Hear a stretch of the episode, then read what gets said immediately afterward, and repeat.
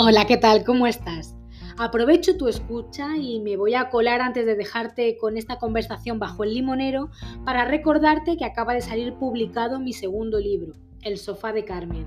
Puedes encontrarlo en todas las librerías y si no está, encárgalo, porque solo tarda uno o dos días en llegar y permitirte entrar en la vida, en la memoria, en los recuerdos, en las invenciones y en los ojalás de, de esta mujer que es Carmen y estoy completamente segura de que si te paras a mirar tu árbol genealógico, todos tenemos una mujer como ella. Y para mí lo más importante de este libro, al margen de las lágrimas, las risas, los olores y los sabores a los que te va a transportar, creo que es la acción que provoca cuando acabas de leer el libro. Y es que vas a querer buscar, llamar, tener una conversación con tu Carmen particular. Así que te deseo que disfrutes de la lectura y si puedes compartir, comentar o interactuar de alguna manera conmigo y con el libro, te lo agradeceré muchísimo. Y ahora sí, te dejo con esta bonita conversación bajo el limonero. Gracias por estar aquí.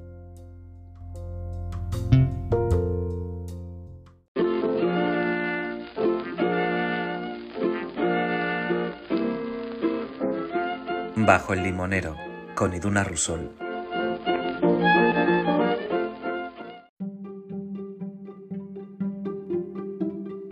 Bienvenidas un día más a un episodio bajo el limonero. La entrevistada de hoy todo lo que toca hace está vinculado con el misterio. Estoy completamente segura de que si te gusta el mundo del periodismo misterioso, de todo lo que gira en torno a lo paranormal y esotérico, la conoces, porque ella es codirectora y miembro fundamental del Colegio Invisible.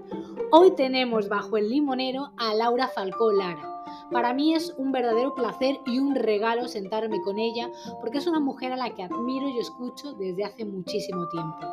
Además de miembro fundamental de este podcast que os acabo de comentar, también es una escritora muy prolífica. Todos sus libros unen ficción y realidad, pero la realidad más misteriosa. Se cuela por esos recovecos de la historia, lugares, objetos, personajes que tienen una historia prácticamente desconocida, así que si no conocéis ninguno de sus libros, os invito a indagar y a buscar alguno de ellos porque vais a aprender y disfrutar muchísimo. En esta conversación también tratamos su don, el don de ser una mujer sensitiva, cómo lo vive ella y cómo lo vive su entorno. Hablamos de la muerte y de por qué es un tabú, por qué no entendemos la muerte de una manera mucho más humana para poder vivir precisamente con mayor presencia y relativizando mucho más. Es una conversación apasionante en la que hablamos del misterio, de lo paranormal, de su propia biografía, que está cargada de momentos misteriosos, desde luego. Así que, bueno, no me voy a enrollar mucho más y os dejo con Laura Falcó Lara, con esta conversación y espero y confío que vais a sentir ese escalofrío que dan todos los temas misteriosos. Bienvenidas un día más a este episodio Bajo el Limonero.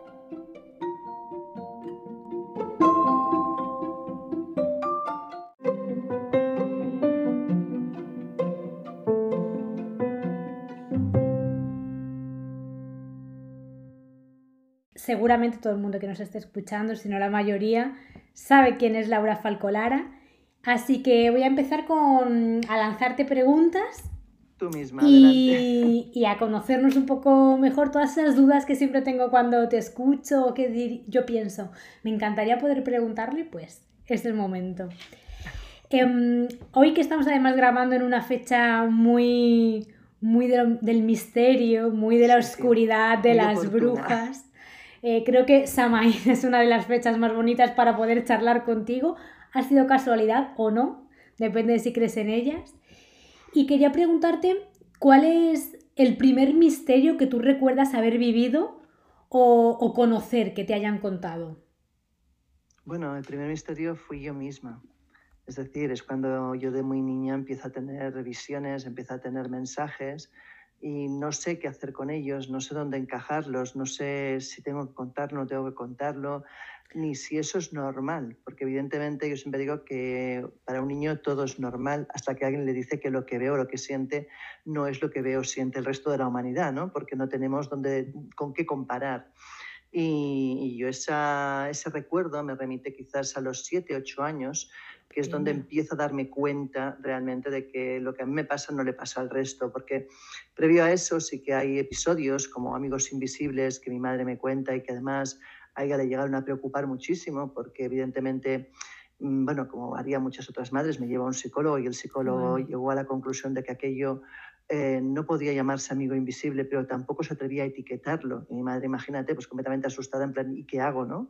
O sea, y el psicólogo lo único que le supo decir, mire, ni lo niegue, porque si no la niña no va a comentarle nunca nada más que de, lo que le ocurra, pero tampoco lo aliente, porque puede crear, entre comillas, un monstruo, alguien que desde muy pequeño y desde una edad muy temprana vive en un mundo de fantasía o en un mundo paralelo, sea el que sea, ¿no?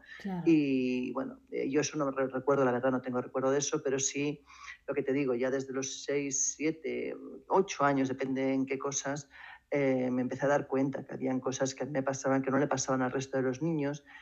Y, además me di cuenta que cuando las comentaba, en casa aún, porque en casa mm, con esa experiencia previa intentaban tampoco ni, negarlo y bueno, estaban siempre así entre, entre y Valdemoro, ¿no? Pero sí que me di cuenta que fuera de casa eh, los otros niños, cuando yo comentaba estas cosas, me miraban como un bicho raro, ¿no? Y, ahí empezó una adolescencia muy curiosa, porque es verdad que este tipo de dones tiene cosas positivas y cosas negativas. Es mm. decir, por un lado es verdad que a la gente le atrae, sobre todo a los adolescentes les atrae muchísimo, y entonces te conviertes como en una especie de, de divertimento casi del grupo, ¿no? De mira y mírame tal y a ver qué ves y a ver qué dejas de ver. Pero por otro lado, también a uno mismo le genera mucha inquietud porque no sabe qué tiene que hacer con aquello, no sabe si lo que está haciendo está bien. Y, y bueno, y como te decía, pues el primer misterio con el que topo es conmigo misma, ¿no? Sobre todo cuando con 13, 14 años, no me acuerdo exactamente, fue los 13 o los 14, andaría entre a caballo entre las dos edades, eh, un buen día en una discoteca de estas de pueblo, en, en, la preadolescencia, con un noviete, con el primer noviete que tuve, rozó a una chica y empecé a percibir imágenes, a ver imágenes de ella eh, circulando en una moto de color rojo, la veía llegar a una casa adosada, le describí perfectamente la casa, todo lo que veía en esa especie de visión. Y bueno, el caso es que a la persona que estaba conmigo le pedí que buscara a esa chica porque yo sabía que aquello tenía que contar, lo que era apremiante, ¿no? A pesar de que sabía que también podía la chica enviarme hablando mal y rápido hacer puñetas, porque podía decirme que estaba loca o qué coño pensaba que era, ¿no? Pero bueno, yo no sé, sentí esa necesidad de, de contarlo. El caso es que llevó a la chica, la chica me creyó, eh, bueno, me dijo literalmente, o sea, una de dos, o me sigues y me espías, o, realmente lo que me estás diciendo es cierto. dice, pero claro, me estás describiendo mi moto, mi, moto, mi casa, todo. Eh, yo lo que veía en la visión es que cuando ella llegaba a casa, abría la puerta con. No, llamaba al timbre, perdona, y eh, una mujer bajaba a abrir, resbalaba por las escaleras y se desnucaba. Ella descubrió que la, bueno, la mujer que yo describiera era su madre, lo tenía clarísimo. El caso es que me dijo, oye, mira, quedamos dentro de un mes, tal día, tal hora, aquí mismo, eh, para decirte qué ha ocurrido, ¿no?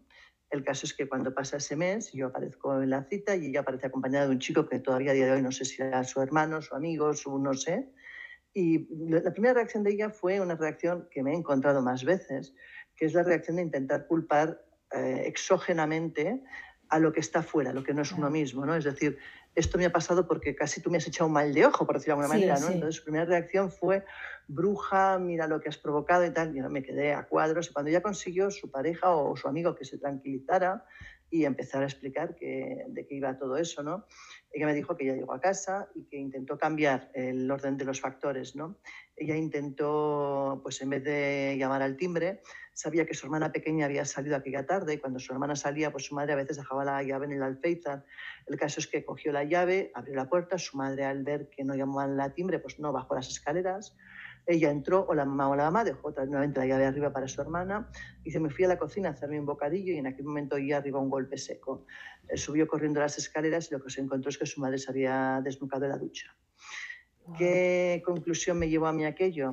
Que hay pocas cosas, pero las pocas que hay que no se pueden cambiar, no se cambian. Y la muerte es una de ellas. Tú puedes llegar a la muerte en bicicleta, puedes llegar en limusín, puedes llegar a la pata coja, pero ese día es tu día. Entonces, eh, para mí aquel aprendizaje, quizás pues digo que el primer misterio fue yo misma, porque ya cuando me pasó eso ya fue un boom, o sea, fue una explosión cósmica donde yo dije, necesito respuestas, necesito aprender a controlar esto, necesito saber cómo funciona y qué tengo que decir y qué no, porque tampoco sabía yo qué hacer con esas informaciones, ¿no? Tuve la suerte de conocer a Fashman, el eh, doctor Fashman, eh, un gran hipnólogo y un gran especialista en la mente, y me aconsejó hacer un curso, un curso de, control Silva. Y para mí eso fue un antes y un después, es decir, aprender a cómo cerrar. Yo, como decía él, dices que vas por la vida como si fueras una antena captando todos los canales. Claro, ¿cómo gestionar esto? Claro, incluso los más indeseables, ¿no? Dice, y, claro, tienes que aprender a cerrar eso y solo recibir cuando tú quieras. Eso es. Y eso es un poco lo que aprendí. Y por eso te digo que para mí el primer misterio fue intentar entender lo que me pasaba a mí. Porque, eh, claro, esto para una niña pequeña eh, es como muy... Mm, una cantidad de imágenes, una cantidad de estímulos de no saber cómo gestionar. Piensa que yo junto dos cosas, es decir, junto la parte de sensitiva, de ver a veces o de percibir cosas a veces de, los, que no, de, de los que no están, ¿vale? Y siempre digo que lo que sale en las películas no es totalmente como es la realidad. No, o sea, hay, tres tipos de percepción. Hay la percepción más visual, que realmente sería la clarividencia en estado puro, que no es la más frecuente. Hay la clariaudiencia, que es cuando oyes cosas. Y luego la que quizás domina más a la mayoría de mediums, que es la sensitividad, que significa ver, pero ver con la mente, no ver con los ojos. ¿Vale? Es decir, un gran porcentaje de mediums percibimos frases, percibimos imágenes o sensaciones a nivel mental, como si alguien de repente te implantara una idea o una imagen en la cabeza que no quiere decir que tú la estés viendo, pero sabes perfectamente que responde a algo que tienes enfrente o que está junto a ti, ¿no? Y como te decía, eso es una de las cosas que tengo y la otra cosa es la psicometría, es decir, la capacidad de percibir o ver cosas por contacto. O sea, yo cuando cojo objetos o toco a personas veo cosas. Y esa capacidad a mí es la que realmente más me llevó por el camino de la amargura, porque no es solamente que cuando tú coges a alguien o coges algo ves, sino ves y sientes. Y si tú estás viendo que alguien se muere, sientes la sensación de morirse. Y si tú ves un accidente de tráfico, sientes el dolor. Entonces es eh, no invasivo, es lo siguiente. Con lo cual a mí en ese particular aspecto fue por lo que Fashman me, recomendó em, intentar buscar métodos para ver a través de un método, no ver yo directamente. ¿vale? Que es también, por ejemplo, lo que decía Paloma Navarrete, que ya empezó a utilizar la bola de cristal por no hacer de medium de incorporación, porque evidentemente todo lo que incorporas o todo lo que sientes directamente es algo que merma la energía y que además te provoca un, bueno, a nivel eh, emocional, a nivel, en todos los niveles, es un, eh, es un shock muy bestia que eh, no es aconsejable de forma continua, al menos vivirlo. Con lo cual, pues bueno, por eso también aprendí a leer las cartas, aprendí muchas técnicas, las runas, muchas técnicas, para un poco hacer más externo ese proceso de visión. ¿Y cómo te encuentras tú emocionalmente? ¿En qué momento estás? Si estás con la energía mucho más positiva, más agotada. ¿Eso depende también en la información que recibes o en tu sensibilidad? Mira, yo siempre digo, y sé que me pongo en contra a mucha gente que se dedica profesionalmente a la mediunidad, que aunque podamos estar conectados 24 horas, no siempre eres capaz de llevar a cabo la función de mediumidad 24 horas. Es decir, me explico. Esto es lo mismo, no hace falta ir muy lejos, es lo mismo que un trabajo. Tú no puedes estar 24 horas desarrollando tu trabajo, acabarías muerta. Y hay días que te levantas que no te encuentras bien, días que estás brillante y días que estás absolutamente negado, ¿no? Pues esto pasa lo mismo o peor, porque estás hablando además de algo que no es eh, controlable de la forma tradicional de controlar algo, sino que es algo completamente volátil, algo que además cuesta mucho de domesticar y que no, no funciona tan al antojo del que lo tiene. A veces pues, puede llegar incluso a ser bastante caprichoso. Entonces a mí cuando alguien me dice que se dedica a esto, eh, me supone un problema. Me supone un problema porque siempre pienso que una cosa es que tú puedas dedicarte a esto profesionalmente sobre la marcha, ¿vale? Es decir, yo me llamas, quieres venir esta tarde, y pues mira, hoy tengo un día que sí vente. Pero claro, cuando empiezas con listas de espera, como muchos de estos mediums tienen, tú no sabes cómo el día 3 de diciembre vas a estar, ni tan siquiera si te vas a encontrar mal, ni si vas a tener un día lúcido, y ni tan siquiera, que es más todavía es susceptible la cosa, si la persona que te vas a encontrar enfrente eres capaz de entrar en ella de la forma adecuada o no no siempre se entra, ni es, se es capaz de ver de la misma manera en todas las personas. Hay personas que no sabes por qué son un libro abierto y personas que cuesta el doble poder visualizar algo. Es claro, sin toda esa premisa, ¿cómo tú puedes dar una fecha a alguien para seis meses vista? A mí me sorprende. No digo que no sea posible, pero realmente o eres un máquina, es decir, o eres, eres un medium que eres la rehostia y no sé hasta qué punto eso es posible, o algo no me cuadra. En algún momento te ves obligado quizás, no digo a mentir, pero sí a no ser lo que espera el cliente. Y eso a mí me supondría un problema al menos, pero bueno, oye, yo lo respeto. ¿eh? Yo sí que estoy percibiendo, a mí me interesa todo, todo el mundo de misterioso, también lo he mamado mucho e, en casa, a mis padres siempre les ha, les ha gustado, de hecho yo creo que probablemente vuestros nombres sonarán antes en casa de lo que yo llegara a ellos. Y sí que es verdad que he percibido que todo el mundo de el tarot, todo el mundo esotérico, las lecturas, Reiki, todo lo que tenga que ver con el aura, em, las experiencias más extrasensoriales, se está convirtiendo en un negocio porque se está convirtiendo en algo mainstream. Es que aparte te digo una cosa, o sea, si tú coges las normas básicas de las cuales parte la mayoría de todas estas cosas, que es la iglesia céltica, tiene una máxima que contradice esto, es decir, la iglesia céltica lo que te dice es que tú puedes vivir de la magia, de los dones, hasta el punto en que necesites vivir de ellos, pero no beneficiarte. No enriquecerte, no hacer un, negocio con ellos. un gran problema, porque la mayoría de estos eh, evidentes o mediums buenos, o sea, yo no cuestiono ya su validez, no, no, hablo de, no hablo de eso, se están enriqueciendo de ello. Entonces, claro, eh, eso para mí va contra la base de todas estas normas, porque para mí estos dones precisamente te son otorgados para ayudar, no para beneficiarte. Otra cosa es que no tengas otro método de vida y tengas que vivir de ello, pero vivir, no beneficiarse, que son dos conceptos muy distintos.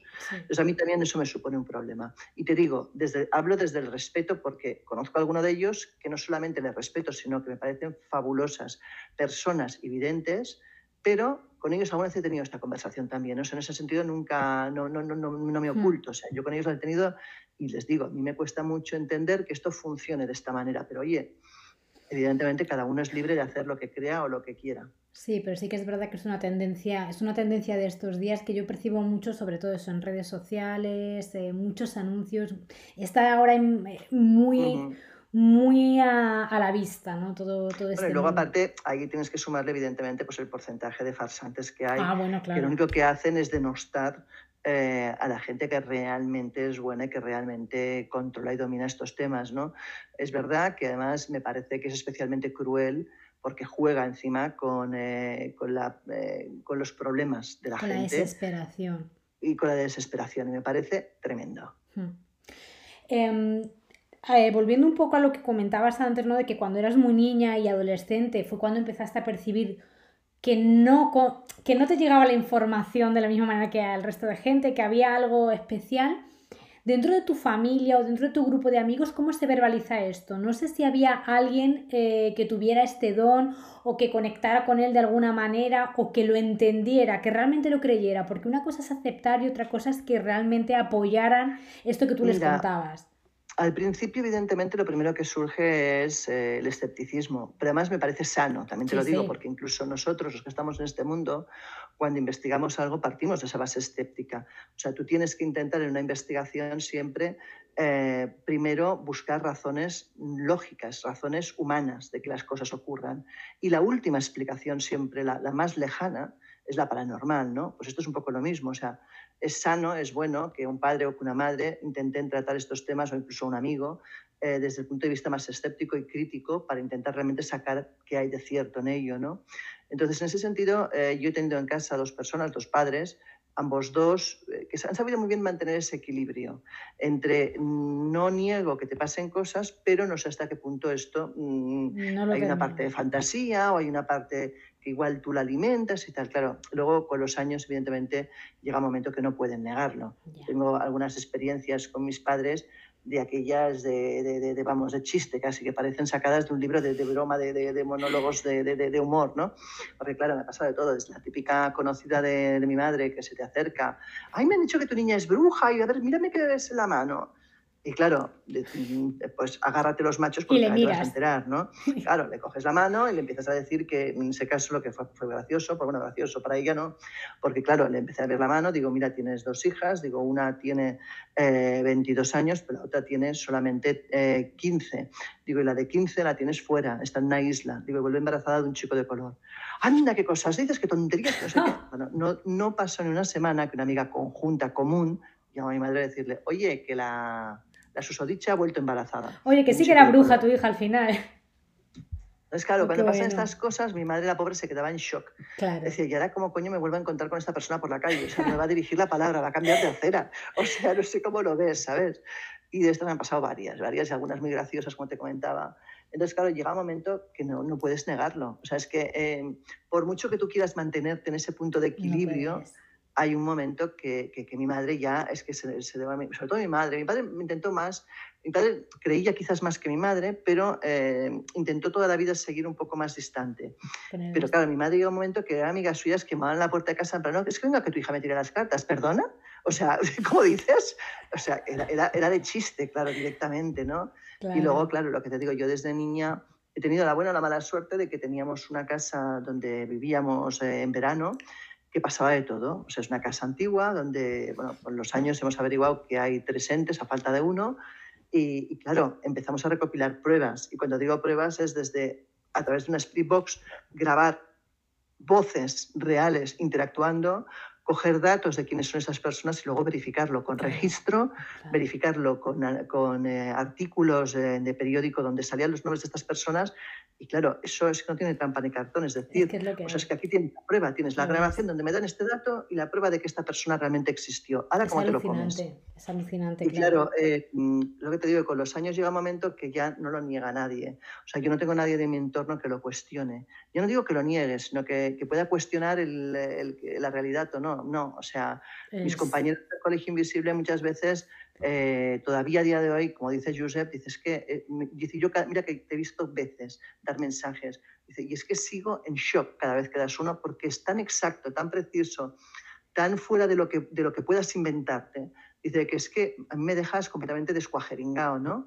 Y Loren es que intenta mantener ese punto un poco más lejano o escéptico, porque, como decimos con Josep, yo creo que es una terapia de miedo más que otra cosa. O sea, yo creo que a veces la gente más escéptica, más que escéptica, lo que es es que está aterrorizada de pensar que en un momento dado pueda dejar de controlar su realidad y haya algo exógeno y que no controla y que no ve, que va pululando por ahí y esas cosas les dan mucho, dan mucho miedo y yo lo puedo entender. ¿eh? Y Loren es un poco ese ejemplo desde mi punto de vista. Entonces, claro, Loren, cuando alguna vez se ha encontrado conmigo ante algunas situaciones, eh, no, no, no, no, no, no, no, no, no, no, o sea, es como bloqueo, bloqueo técnico, ¿sabes? claro, es como... o sea, socorro, por favor, no quiero oírlo. bueno, Pero bueno, es, está gracioso.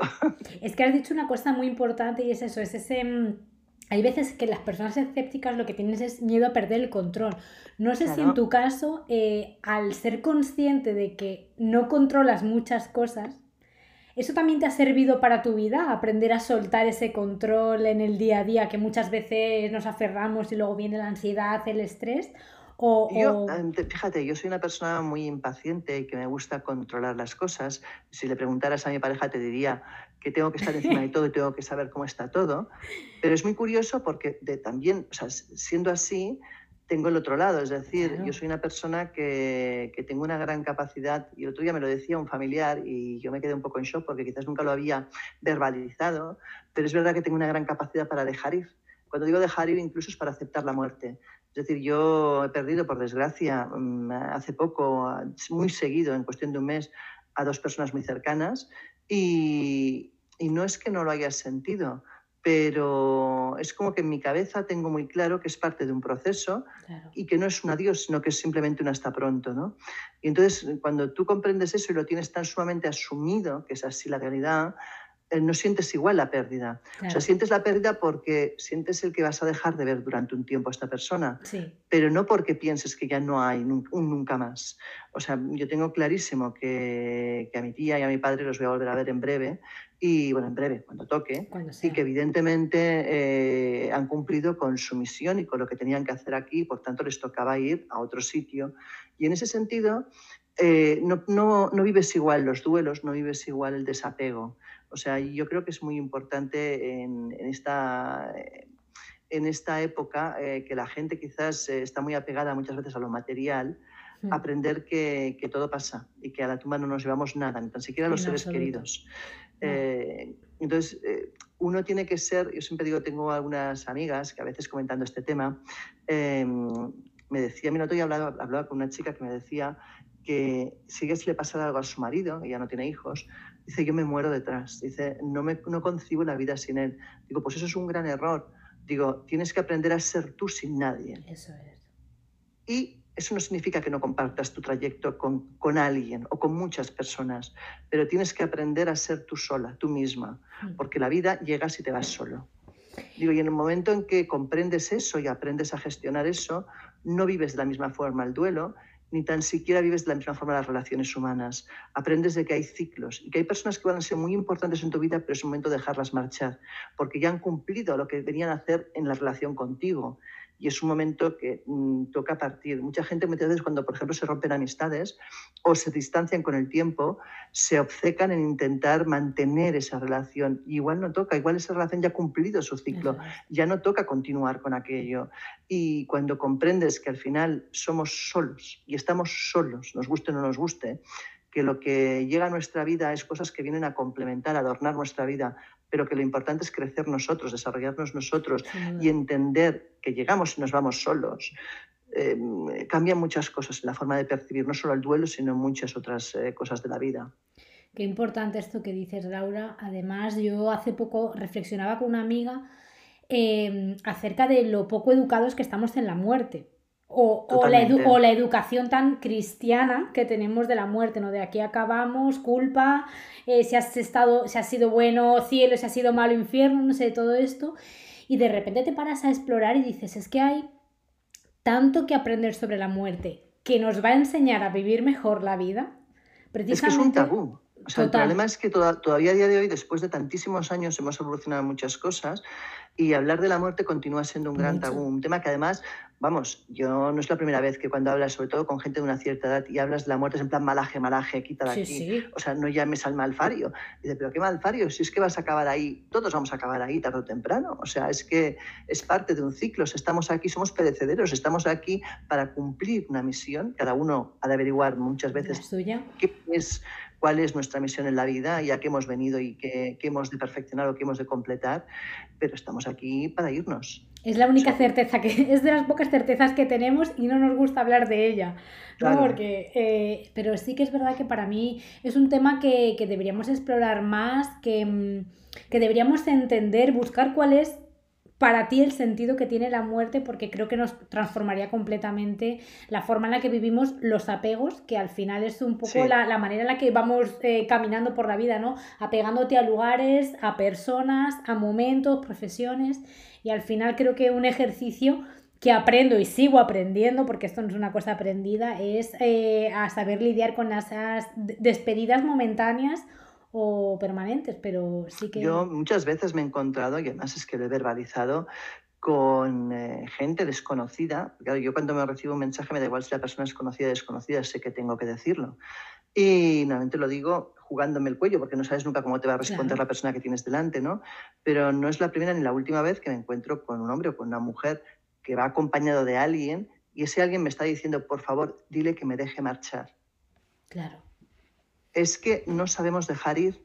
O sea, una cosa es que tú tengas duelo, que todo el mundo puede pasar un duelo, pero hay un momento que el estar perpetuando ese dolor, lo único que estás haciendo es que la persona que se ha ido, por, precisamente porque siente tu dolor, no se vaya.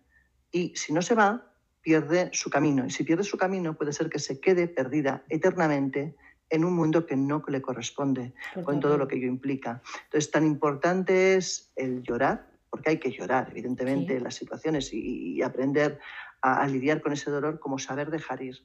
O sea, porque te digo, no es la primera ni la última vez que me encuentro, o sea, personas, les digo, es que la persona que tienes al lado le estás haciendo mal, déjala marchar. Déjala, abre la ventana de tu casa y puedes irte, eres libre, porque tiene que hacer un circuito, no tiene que quedarse aquí.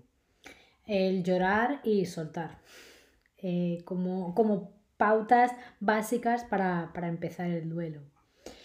Em, antes hablabas de que, otro de tus dones es que cuando tocas objetos o lugares, eh, percibes también eh, esa energía que hay ahí impregnada. En varios episodios del Colegio Invisible habéis hablado de, lugares que están cargados de una energía muy potente. Eh, lugares físicos desde una casa hasta lugares históricos, castillos, etc. Para ti, ¿cuál sería el lugar más potente, cargado de energía en España, en nuestro país? Hombre, tenemos lugares muy intensos. O sea, es decir, yo, por ejemplo, recuerdo la primera vez que, que pisé eh, la Almusara, por ejemplo, en Cataluña, y la verdad es que pocas veces he visto que todo el aparataje de investigación paranormal se vuelva loco y surja la cantidad de interferencias que surgen allí. O sea, es, bueno, es, es, alucinante. Es que yo creo que en cuestión de minutos se puso en marcha todo. El REMPOT, el Melmeter, la Spirit Box, la cámara de, de, de, térmica, la de calor, o sea, viendo imágenes. Bueno, bueno, no sé, fue brutal. Pero hay más sitios, por ejemplo, tenemos, ahora ya no se puede entrar, pero Chat es otro de esos puntos donde realmente hay mucha energía acumulada. También tenemos el Belchite, el, viejo pueblo de Belchite, donde también yo ahí además lo pasé mal porque mm, la primera vez que me llevaron iba yo con Josep eh, Guijarro precisamente. Siempre había hablado de Belchite, nunca había tenido la oportunidad de ir. Y, fuimos eh, a Belchite y la primera vez que estuve con él recuerdo que tal como entramos en una de las primeras iglesias, no me hagas decir a la de San Martín o la otra, pero bueno, en la primera iglesia que entré, de repente me quedé congelada y me dice, ¿qué te pasa? Dice, estoy pisando cuerpos, le decía, piso sangre, piso cuerpos, piso dolor. Y él me decía, justamente donde estás entrando es donde apilaban los cuerpos de los muertos. Estaba que me quería morir yo, o sea, era como una sobredosis de, emociones, de, de todo brutal, ¿no? Y así en varios puntos me pasó diferentes mensajes y diferentes cosas en diferentes puntos lo mismo. O sea, hay una plaza que hay como una especie en medio de, de que es la plaza, que llama la plaza del reloj, donde hay como un eh, pequeño obelisco en medio. Y me acerqué al obelisco, lo toqué y le dije, digo, aquí fusilaban gente. Y dice, efectivamente, era el punto donde llevaban a, a, la gente para fusilarla. Y así en varios puntos, ¿no? Y es un sitio también muy intenso donde también se, puede, mm, eh, se pueden conseguir muchos resultados. Por ejemplo, yo es la única vez en mi vida que he conseguido un fenómeno que no es habitual, que es, cuesta bastante conseguir, que es los olores. Es decir, hay sitios donde de repente, mm, no sabes por qué, empieza a oler algo que no es típico del sitio. En este caso, empezó a haber un olor tremendo a pólvora, a pólvora de pistolas, a, pólvora de cañones, a pólvora de armamento.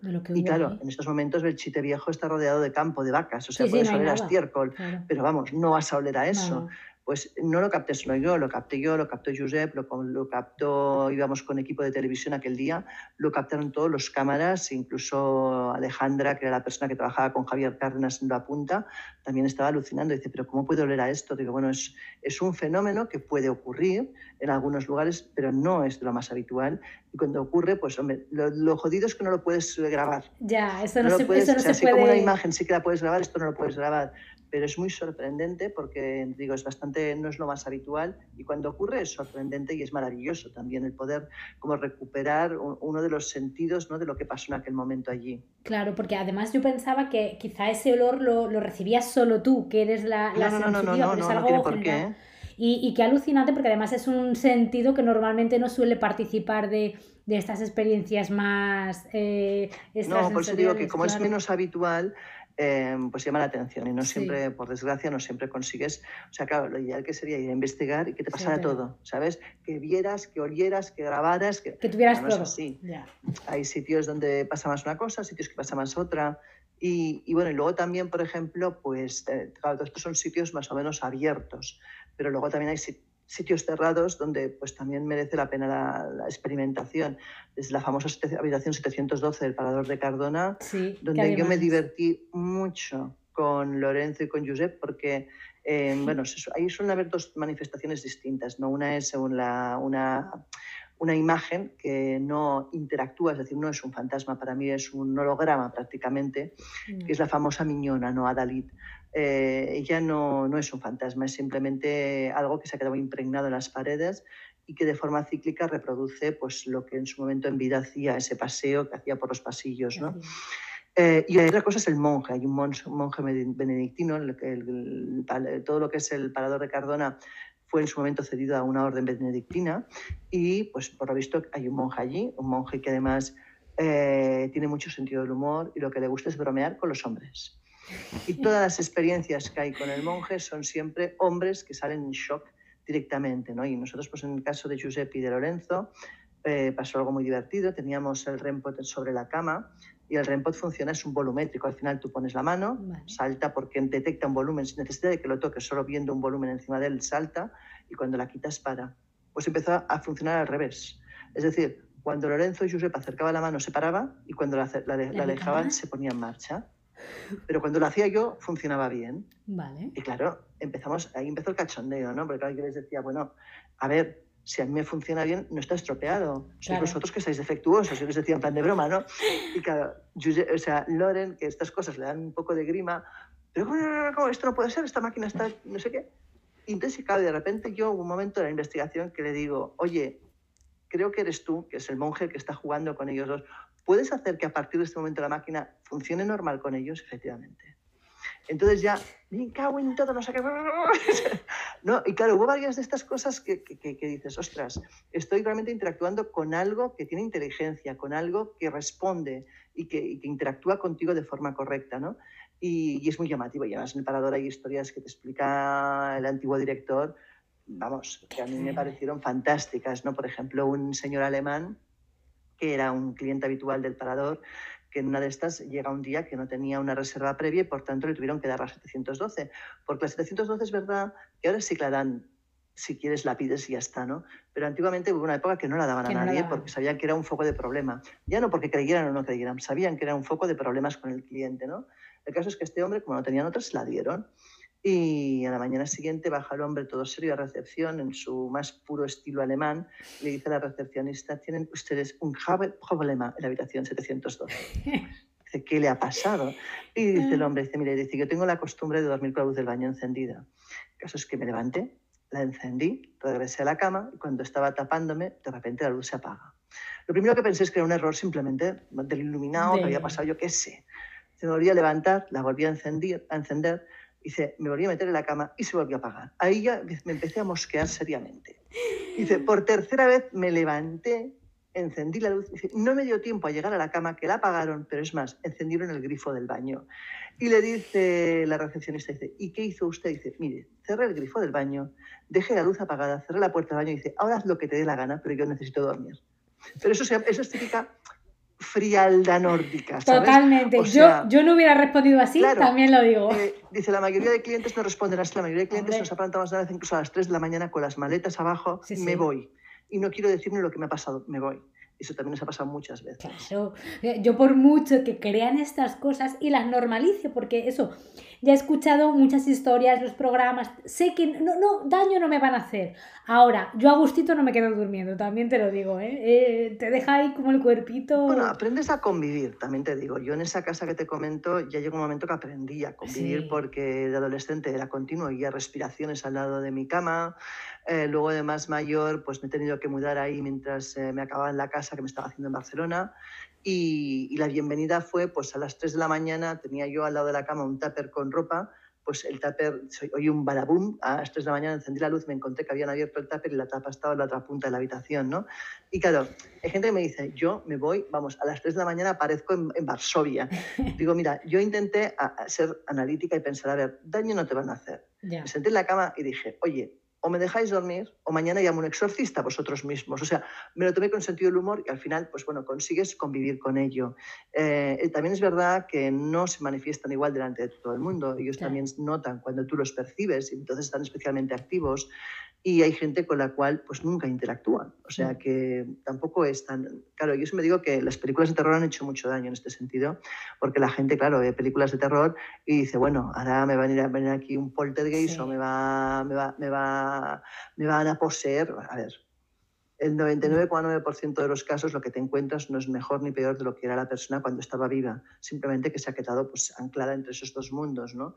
y, y no te va a hacer daño. Es muy difícil que un espíritu hay muy pocos casos donde un espíritu realmente tenga la capacidad de producir efectos físicos y sobre todo dañar. O sea, no es lo habitual. Entonces, calma, o sea, calma y tranquilidad que, que no es tan grave.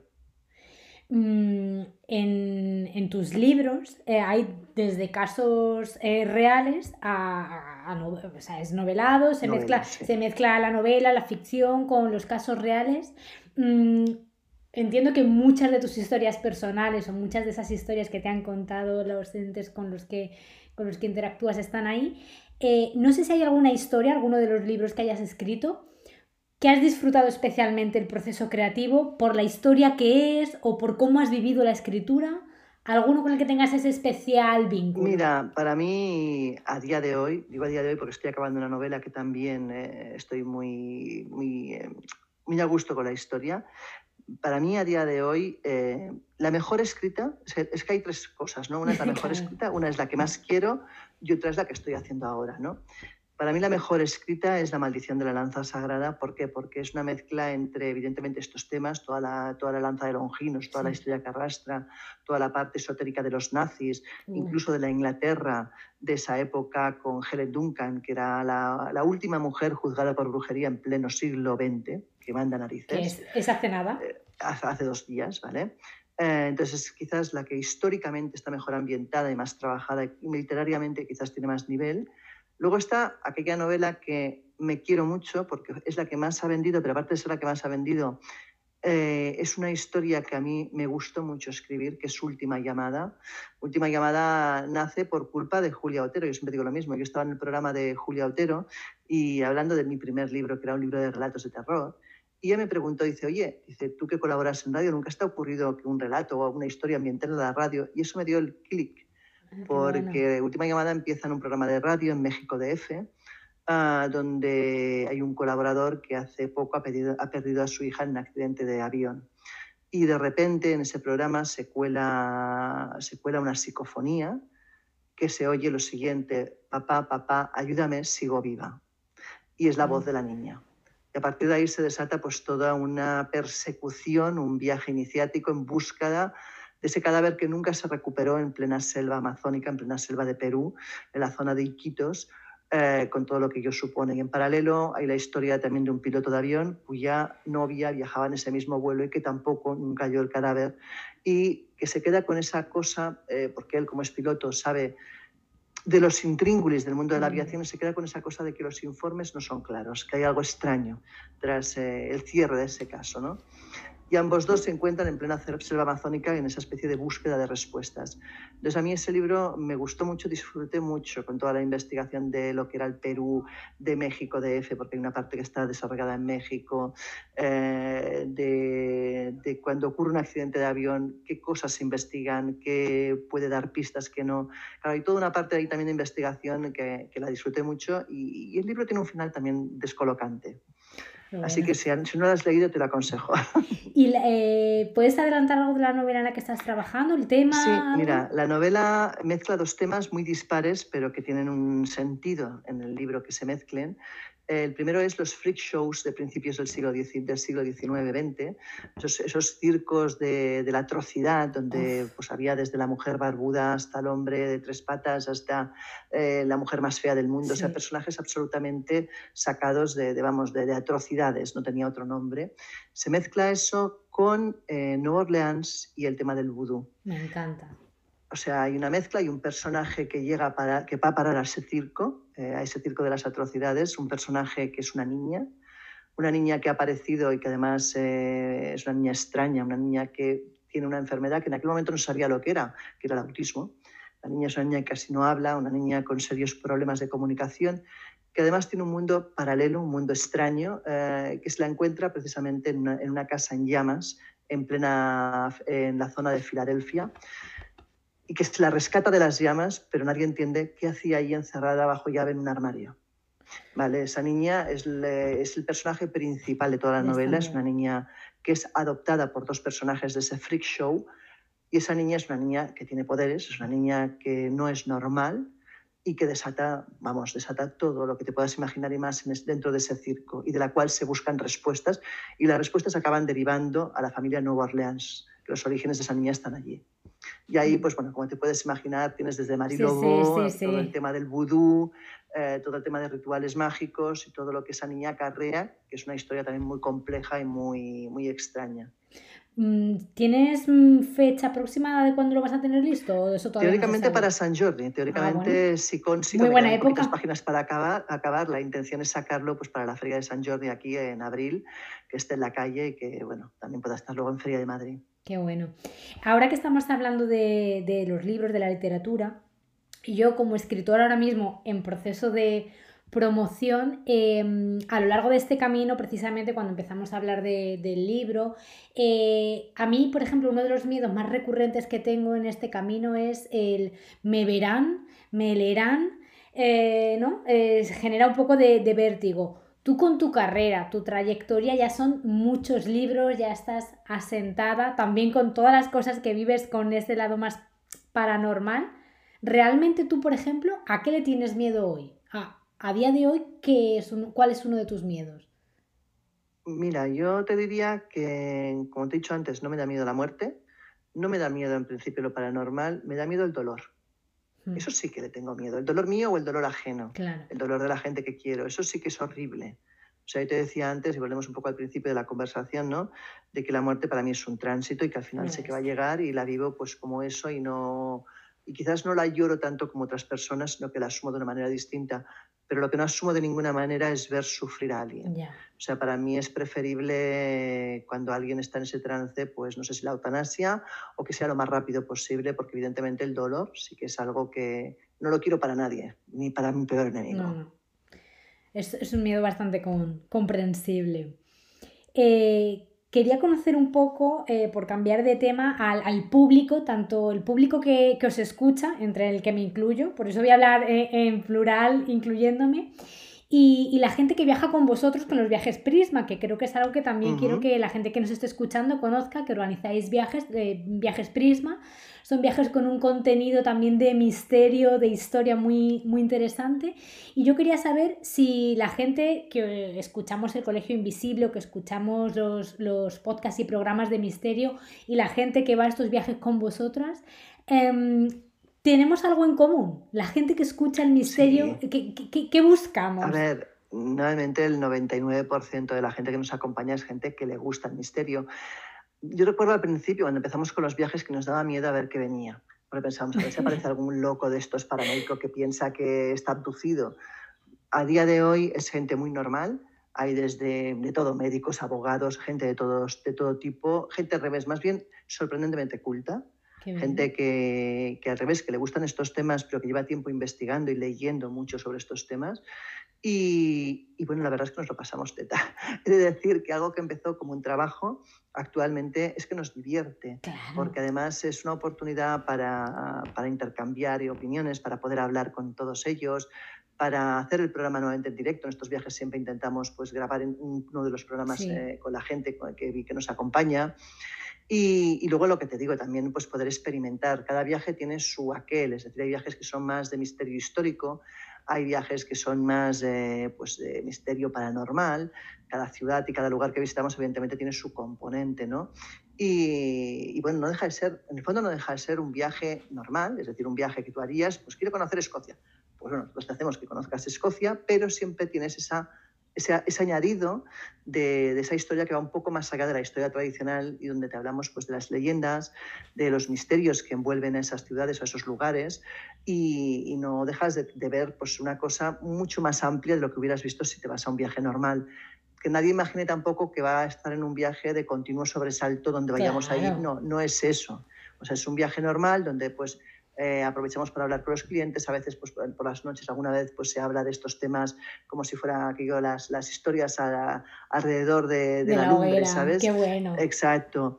Y pues estamos ahí pues, hablando, explicando historias, no sé qué, que nos han pasado, cosas que la gente quiere saber, respondiendo preguntas. A veces estamos con el programa en directo, otras pues vamos a los lugares, ya más allá, más allá de llevar un guía local, siempre llevamos un guía local que es el que se ocupa de explicar la historia normal, la historia heterodoxa, ¿no? Pues empezamos nosotros para explicar esa otra historia, esas cosas que quizás no se saben, no son tan habituales del lugar. Y pues si el sitio, pues, como digo yo, tiene bicho, pues la que llevo los aparatos y acabo investigando con la gente y viendo a ver si obtenemos resultados, pues es aquí servidora, que es la más paranormal del equipo. La verdad es que yo cuando se escucha hablar de los viajes digo, es que tiene que ser apasionante, me encantaría muchísimo eh, apuntarme a alguno de ellos Eh, porque además es que hacéis, no sé, hacéis como dos, tres viajes al año, puede ser aproximadamente. Hacemos, mira, viajes grandes solemos hacer el de fin de año, Navidades, que este año es Turquía.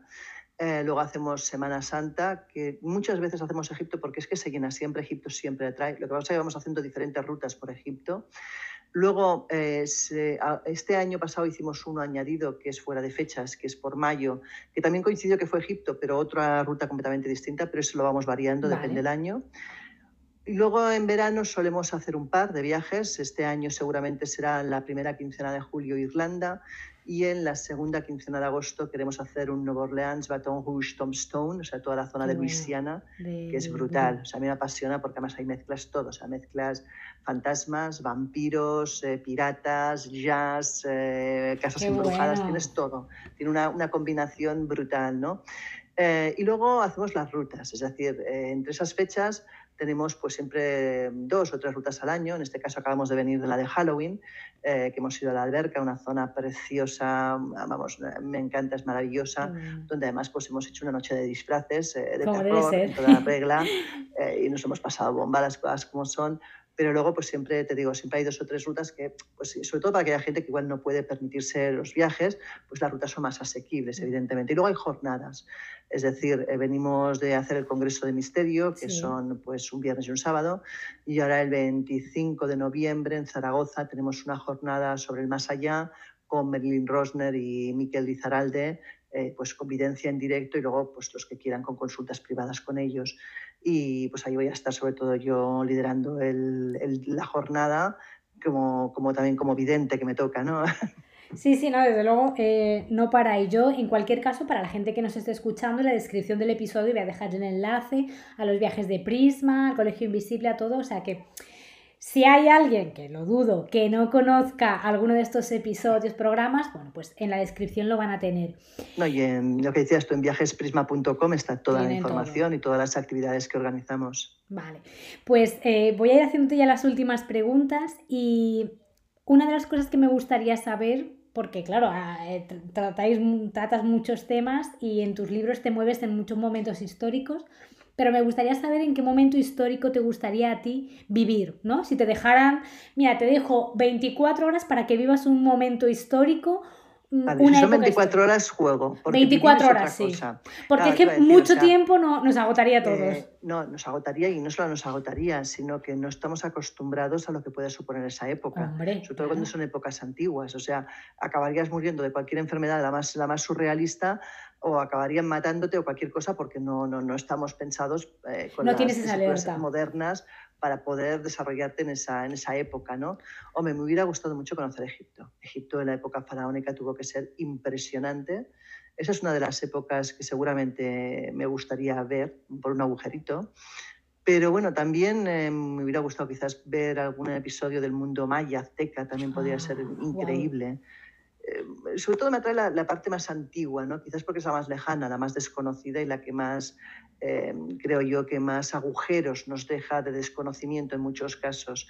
Y, y yo digo siempre lo mismo, los SOPARs existen desde mi punto de vista, los SOPAs me refiero a los objetos fuera de su tiempo, objetos que no conseguimos catalogar, em, yo creo que existen no tanto porque haya venido un extraterrestre a dejarlos sobre la Tierra, sino porque posiblemente, sobre todo en las épocas más antiguas, tenemos muchos agujeros históricos por rellenar.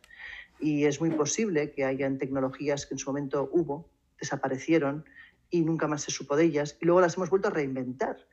Y claro, cuando de repente nos encontramos máquinas como la de Antiquitera, eh, que no deja de ser un OPAR, un objeto que, cuya tecnología no, es, no, no concuerda con la época en la que se supone que estaba fechado, y la gente dice, bueno, y esto, mm, yo no le doy tanta importancia, creo que es lo que te digo, creo que es que las épocas antiguas todavía a día de hoy tienen muchos parámetros y muchos agujeros sin eh, descubrir. Posiblemente tecnologías y cosas que pensamos que no existían, sí que existieron, pero después de grandes catástrofes, dígase diluvio universal, dígase grandes terremotos y catástrofes que han habido a lo largo de la historia, pues se han perdido esas tecnologías y ahora nos las hemos recuperado y pensamos que somos los inventores. Pues no, señores, que no hemos inventado ni el 90% de lo que pensamos que hemos inventado, ya existía.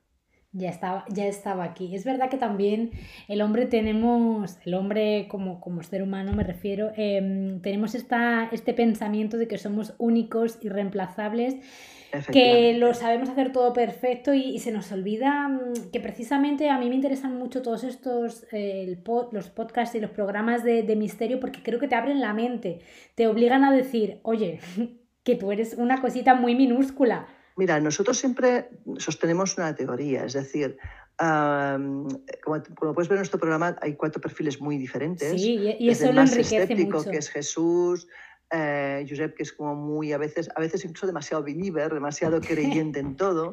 Eh, Loren, que sería ese papel que intenta siempre, no es tanto que sea escéptico, como que intenta mantenerse la objetividad y no pasar ese límite, ¿no? Y yo bueno, soy un punto intermedio, quizás la más espiritual del grupo, ¿no? Y entonces esos roles también nos ayudan a adoptar esa postura que creo que tenemos en el Colegio Invisible, de nosotros exponemos los hechos, eres tú el que decides qué creer, ¿no? Porque además te damos diferentes visiones siempre del, del, del fenómeno, de lo que sea, a cuál más dispar, eh, lo cual ayuda pues eso, a que sea el propio oyente el que se haga su idea. Yo creo que no, en la mayoría de estos temas no hay una respuesta correcta. Hay varias respuestas correctas o varias incorrectas. Y yo creo que con el tiempo eh, probablemente la ciencia tenga la capacidad de discernir y de separar el trigo de la paja y aclararnos realmente cuál es la respuesta correcta. Pero a día de hoy muchas de ellas no las sabemos. Y simplemente lo que hacemos es pues, eh, arrascar la superficie de, de ese iglú que el 80% de él no lo vemos, está bajo, bajo el agua, pero que algún día creo que conseguiremos ver, ¿no? Y, es el, el, oyente, el lector, el que tiene que sacar sus propias conclusiones, porque además yo creo que el ser humano tiene algo que es maravilloso y es la capacidad de pensar. Sí. Que nadie, por favor, que nadie piense por ti. Eso es. Um, voy, a, voy a hacerte ya las dos últimas preguntas, Laura. Agradezco de nuevo todo este tiempo y esta charla que estoy disfrutando enormemente. Hay una cosa que, me gusta hacer con las entrevistadas y es que eh, pediros que dejéis una pregunta aleatoria para la entrevistada siguiente. La que tú quieras, puede ser de este tema que estamos hablando, una duda que tengas tú, algo que te gustaría saber para lanzárselo yo a la entrevistada que, sea la próxima charla que yo tenga, que ni siquiera te sé decir ahora con quién va a ser, así que es una, una pregunta ciegas. Madre mía, qué responsabilidad. Bueno, em, Quizás, eh, mira, aprovechemos y preguntemos si alguna vez ha vivido algo que para ella no tenga explicación, que no tiene por qué ser paranormal. O sea, yo creo que en la vida nos pueden pasar muchas cosas que nos dejen completamente fuera de, juego, que no sepamos cómo explicar, que puede ser desde a veces, pues, eh, cosas que nos pasan a nivel personal, que dices, ¿y esto ahora por qué? pueden ser sincronicidades que en la vida hay algunas que realmente son muy inquietantes, pueden ser fenómenos que no tengamos una explicación, hay mil cosas que pueden ser. Entonces, bueno, preguntarle, pues eso, si alguna vez ha vivido algún fenómeno, algo que no pueda explicar desde la cordura o desde la lógica o desde la ciencia. Vale, pues esa pregunta no la dejamos para la siguiente. La pregunta que hay para ti, aleatoria de, tu, de la antigua entrevistada, es... Em, si fueras un personaje de una obra de teatro, de una obra de literatura, ¿cuál te gustaría ser? Uy, ahí tengo, tengo serios problemas, porque por un lado me puedo ir por la parte más esotérica y mágica, y entonces probablemente te diría que un Harry Potter me encantaría. Uy, desde a mí, qué bueno. O me iría por la parte quizás más romántica, más de rompe y rasga, igual me iría pues, a algún personaje de Jane Austen, a yo que sea Orgullo y Prejuicio, a Sensibilidad, a cualquiera de esas obras míticas, ¿no? Eh, de esas mujeres eh, tan, tan sumamente de época, con todas sus, sus romances y todas sus vivencias, que también puede ser una época y un, y un personaje pues eh, chulo. Pues con esta respuesta nos vamos a ir a la pregunta final me gusta siempre, para cerrar, llevaros a, un limonero, que os imaginéis que estáis en, bajo un limonero, puede ser en el escenario que más te guste. Y me gustaría que me dijeras con quién estarías sentada bajo ese limonero y de qué te gustaría estar hablando. Esa persona... Ese limonero, ese limonero te voy a decir que es el que teníamos en una casa que teníamos y ya no tenemos eh, en el pueblo.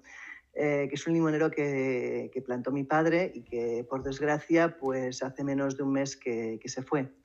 Ah. Y, quizás, quizás me gustaría estar con él para recordar y para, bueno, y para quizás hacer esa limpieza que yo creo que todos a veces tenemos que hacer con las personas que se van, ¿no? Es importante. es muy importante. Pues muchas gracias por, por esta imagen, por la emoción, por el viaje al limonero por la trayectoria que has compartido conmigo de manera tan generosa, tan honesta. Te lo agradezco enormemente el tiempo, Laura. Eh, y tu experiencia con el esoterismo, esta conversación acerca de entender la muerte para entender la vida que hemos tenido tan, tan bonita. Y de verdad que, muchas gracias, te seguiré escuchando. Eh, esta voz que, que, ahora la gente estará recibiendo aquí en este podcast, eh, lo recibo yo semanalmente, religiosamente, en el Colegio Invisible. Y, y, bueno, se aprende mucho, se disfruta. Además, creo que la complicidad que tenéis entre todos vosotros es algo que, que traspasa y es mágico. Claro, yo siempre digo que en el fondo, eh, cuando tú estás en la radio, tienes una ventaja que no tienes en la televisión, que parece que estés solo. Es decir, y entonces, ¿qué nos ocurre? Que nos conocemos hace muchos años. Yo, por ejemplo, a Josep lo conozco desde el año 99, imagínate. A Loren tres o cuatro años más tarde. O sea, nos conocemos hace muchos años y nos conocemos muy bien. ¿Qué quiere decir eso? Que cuando tú estás ahí con los micros delante, pero como no ves a nadie más, es como estar en el bar, como estar con unas cervezas delante, como haríamos en otra época, ¿no?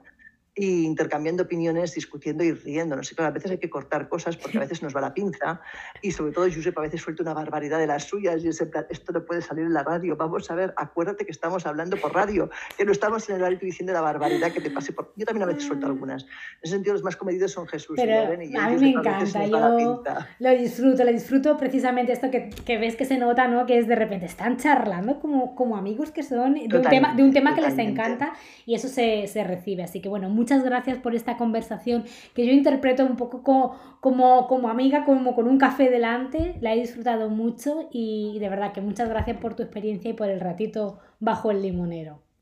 Gracias a ti. Bueno, solamente desear que, que vaya bien el programa y que, y que guste la entrevista. Muchísimas gracias.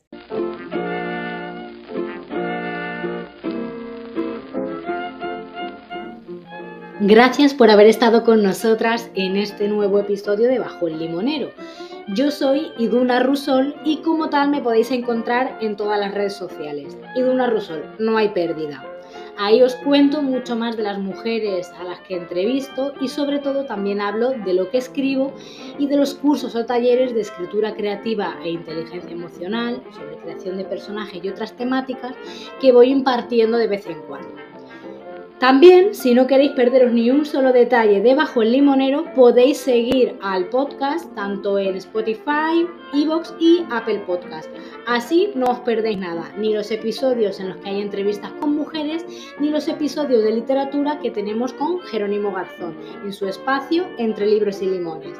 Así que, de una manera u otra, nos seguimos encontrando por el camino.